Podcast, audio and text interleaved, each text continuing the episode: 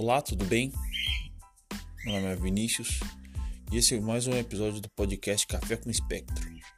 Nesse episódio falaremos sobre o poder do diálogo para a criação de filhos. E nesse episódio chamamos a, a Nath Afonso para ela falar mais uma vez sobre a experiência dela e como o poder do diálogo ajudou ela na criação da filha dela. Espero que vocês gostem. Abração a todos.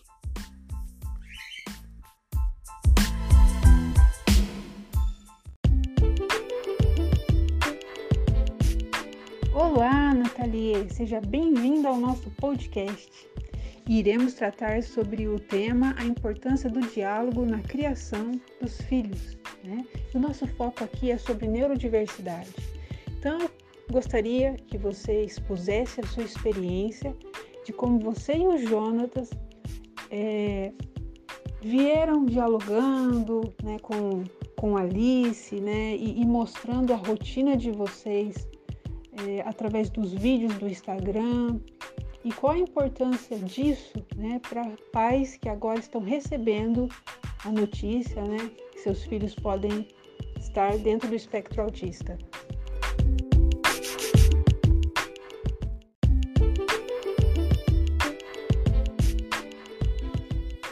Olá, Luanda e Vinícius, é um grande prazer estar participando de novo aqui com vocês no podcast. Esse tema escolhido sobre a importância do diálogo com os filhos é super importante e falando de diversidade, de neurodiversidade, né? Falar um pouquinho da minha experiência, então, sendo mãe atípica, mãe de uma menina autista é, a gente sempre teve né, bastante diálogo com a Alice. Para começar, sempre presumimos competência nela, mesmo quando ela não atendia nenhum comando. A Alice ela era um bebê autista que indicava ser nível 3 de suporte, né? Ela não compreendia as coisas que a gente falava com ela, mesmo que as coisas mais simples, mas a gente sempre criou ela dialogando, conversando é, imaginando que ela, se ela não estivesse entendendo, uma hora ela iria entender.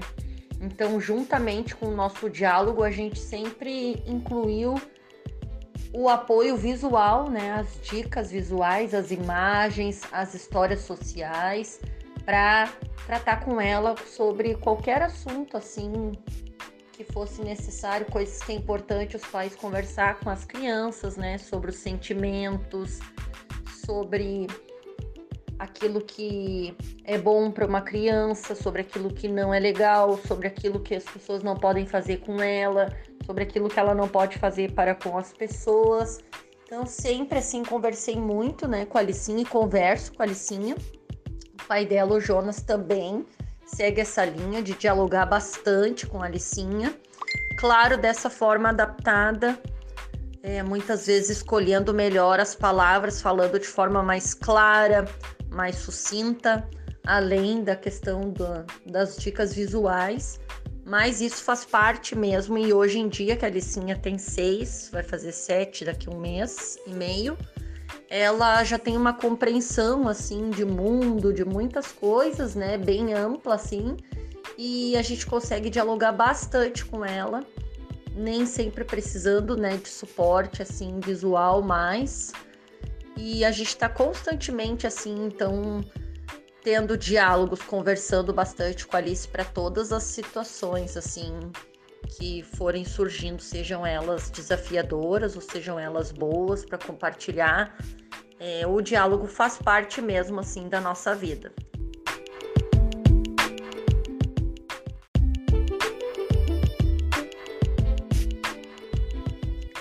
Sobre a parte do Instagram, como a gente também foi explicando isso para Alice, quando comecei o blog e a divulgar, assim, mostrar, né, eu fazendo atividades para estimular a Alice, para desenvolver habilidades, ampliar o repertório dela.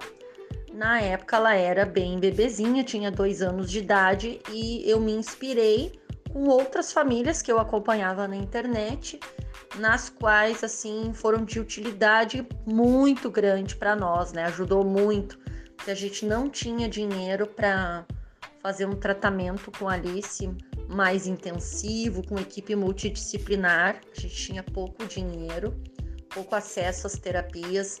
Na época, nem plano de saúde, na verdade, a gente tinha. E as coisas assim foram acontecendo devagar e só não foram mais lentas. A gente só não perdeu tempo graças a essas outras famílias que tinham já esse hábito de expor ali as crianças fazendo atividade, coisas que elas faziam. Então isso assim foi causando em nós um impacto muito positivo, né? Porque quando tu tem diagnóstico assim de um filho, é como se tu estivesse num limbo assim. Tu fica com medo do que, que vai ser, se teu filho um dia vai falar, se ele vai ter autonomia. Muitas coisas passam na tua cabeça. Então tu vê assim crianças, né? Aprendendo coisas novas e ainda com o apoio dos pais, assim, foi como se fosse um oxigênio para nós. Então, da mesma forma, eu pensei em fazer isso para mais pessoas, né? Compartilhar, além de ter aquele lugar como um acolhimento para mim também, uma rede de apoio por ver assim que as pessoas que estão ali vibrando, acompanhando, elas também entendem, né, o quanto é significativo cada ganho que a gente tem. Então, eu fui assim sempre mostrando para Alice, né, à medida que ela começou a ter uma percepção maior assim em relação à filmagem e tudo. E a Alicinha gosta muito de gravar vídeo para as pessoas ali de mostrar o que ela tá fazendo atualmente, né? Ela compreende que ela é uma criança autista, não sei até quanto ela compreende o que é autismo, mas ela sabe que é autista, né? E sabe que as pessoas gostam muito dela, mandam carinho para ela, que a gente mostra o cotidiano dela. Ela compreende, não se sente incomodada, que claro, se ela se sentisse incomodada, a gente não não faria isso, né? E assim como a gente não fará se um dia isso vir a incomodar, porque ela ainda é só uma criança. E eu acho legal também falar ainda sobre essa parte o combate ao preconceito, né, ao capacitismo estrutural que a gente tem né, esse preconceito com as pessoas com deficiência, porque certa vez eu estava até fazendo uma palestra, né, falando sobre desenvolvimento, e eu fui abordada e questionada por uma pessoa assim de meia idade, né, vamos dizer uns 50 anos, uma educadora, que ela disse como que eu tinha esse blog e filmava, né, se eu não poderia apenas explicar o que eu fazia para estimular minha filha sem mostrar ela porque de forma geral os autistas gostam de viver no mundinho deles e não gostam de ficar se expondo e aparecendo. Então, ela assim, um local inclusive, né, que era para falar mais sobre inclusão, sobre conhecimento, né, de tratamento de autismo, ela colocou para fora todo esse preconceito, né, falar que autista vive em próprio mundo, que a gente sabe que isso não existe, falar que não gostam de aparecer, a gente sabe que não existe, a ama, né, mandar fazer videozinho, fazer gracinha para as câmeras. E claro que ela ama porque ela também foi incentivada, né? A gente foi apresentando, a gente apresenta o mundo para ela, então tudo que ela gostar, ela vai fazer, independente, né, de ser uma pessoa autista ou não, não é isso que vai dizer o que, que ela pode, o que, que é adequado, o que não é. Então eu também percebi o como é importante as pessoas é, enxergarem muito fora da bolha, né? E, e tirarem assim uma ideia estereotipada do que é ser autista.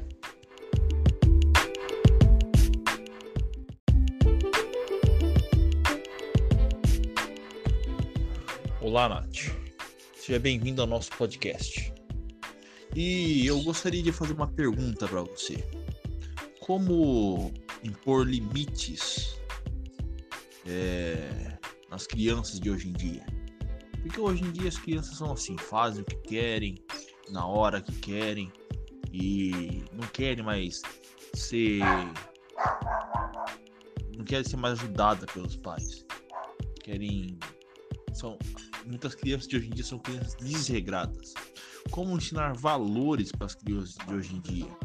Porque hoje em dia é o seguinte, você a criança quer, quer assistir tudo que quer, quer fazer tudo que quer, acaba pegando influências erradas, acaba entrando por caminhos errados. E E emendando com essa pergunta, quero perguntar o seguinte: como ensinar e impor limites sem violência?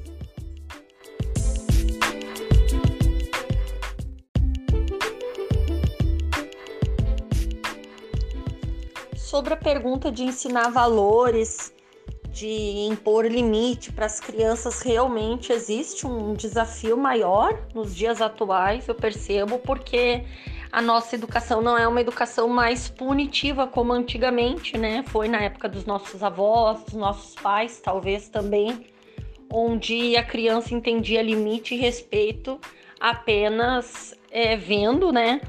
aquela pessoa como uma autoridade com medo. Então, nesse sentido, é um pouco mais desafiador, né? A gente mostrar para as crianças que elas devem respeitar regras, respeitar as pessoas, respeitar o próximo, ter alguns limites é, de uma forma mais positiva, construtiva e não, né, apenas demonstrando um efeito assim punitivo.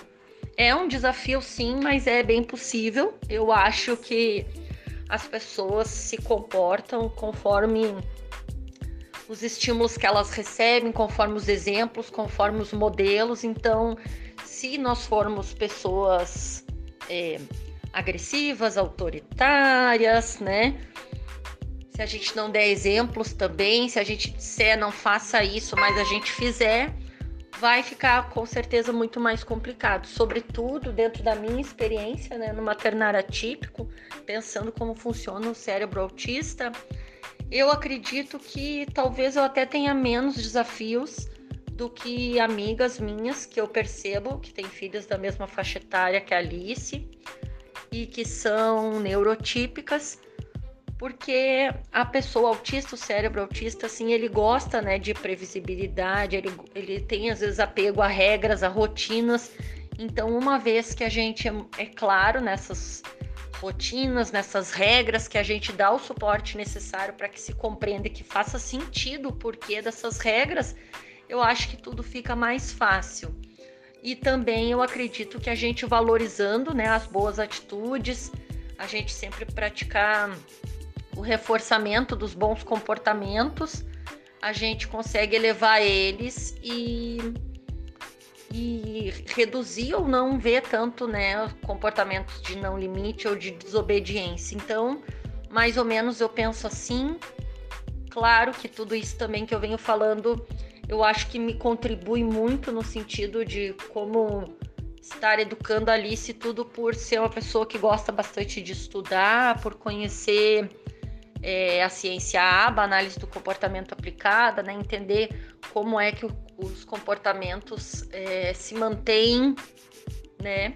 Porque muitas vezes a gente quer que uma criança, por exemplo, tenha um limite, mas a gente vai dar bronca, a gente vai punir, achando que está punindo, então a gente vai estar dando mais atenção, talvez, para aquele comportamento, esse comportamento, em vez de reduzir, vai aumentar. Então, eu acredito que compreender esses conceitos básicos assim da ciência aba de como funciona e como se mantém os comportamentos, como a gente eleva comportamentos que a gente gostaria que, que a pessoa tivesse, me ajuda muito.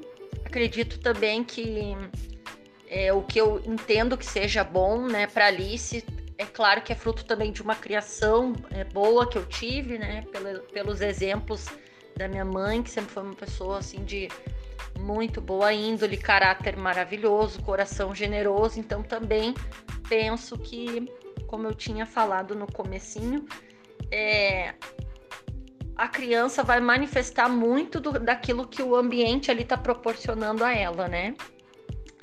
Hoje em dia tem alguns desafios, a gente tem a questão da tecnologia, por exemplo, que as crianças às vezes não elas não têm né, um discernimento para ter um limite para saber o que, que, é adequado, mas se a gente for pensar, os adultos também não estão conseguindo acompanhar todas essas mudanças. Então, eu acho que praticamente a gente tem que começar primeiro a olhar para si, ser modelo daquela criança, ser amigo, ser parceiro, sabe, manter sempre um diálogo. E dessa forma, uma coisa vai levar a outra e a gente vai conseguir também educar assim de uma forma positiva, né? Ter uma, uma disciplina positiva para com nossos filhos.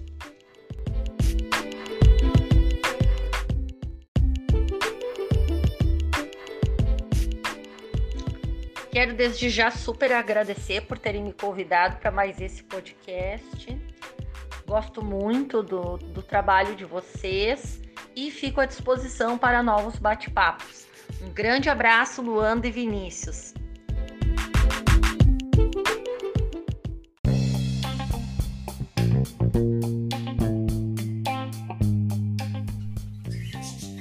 E esse foi mais um episódio do podcast Café com Espectro. Espero que vocês tenham gostado. E em breve traremos um episódio quentinho para vocês. Abração a todos.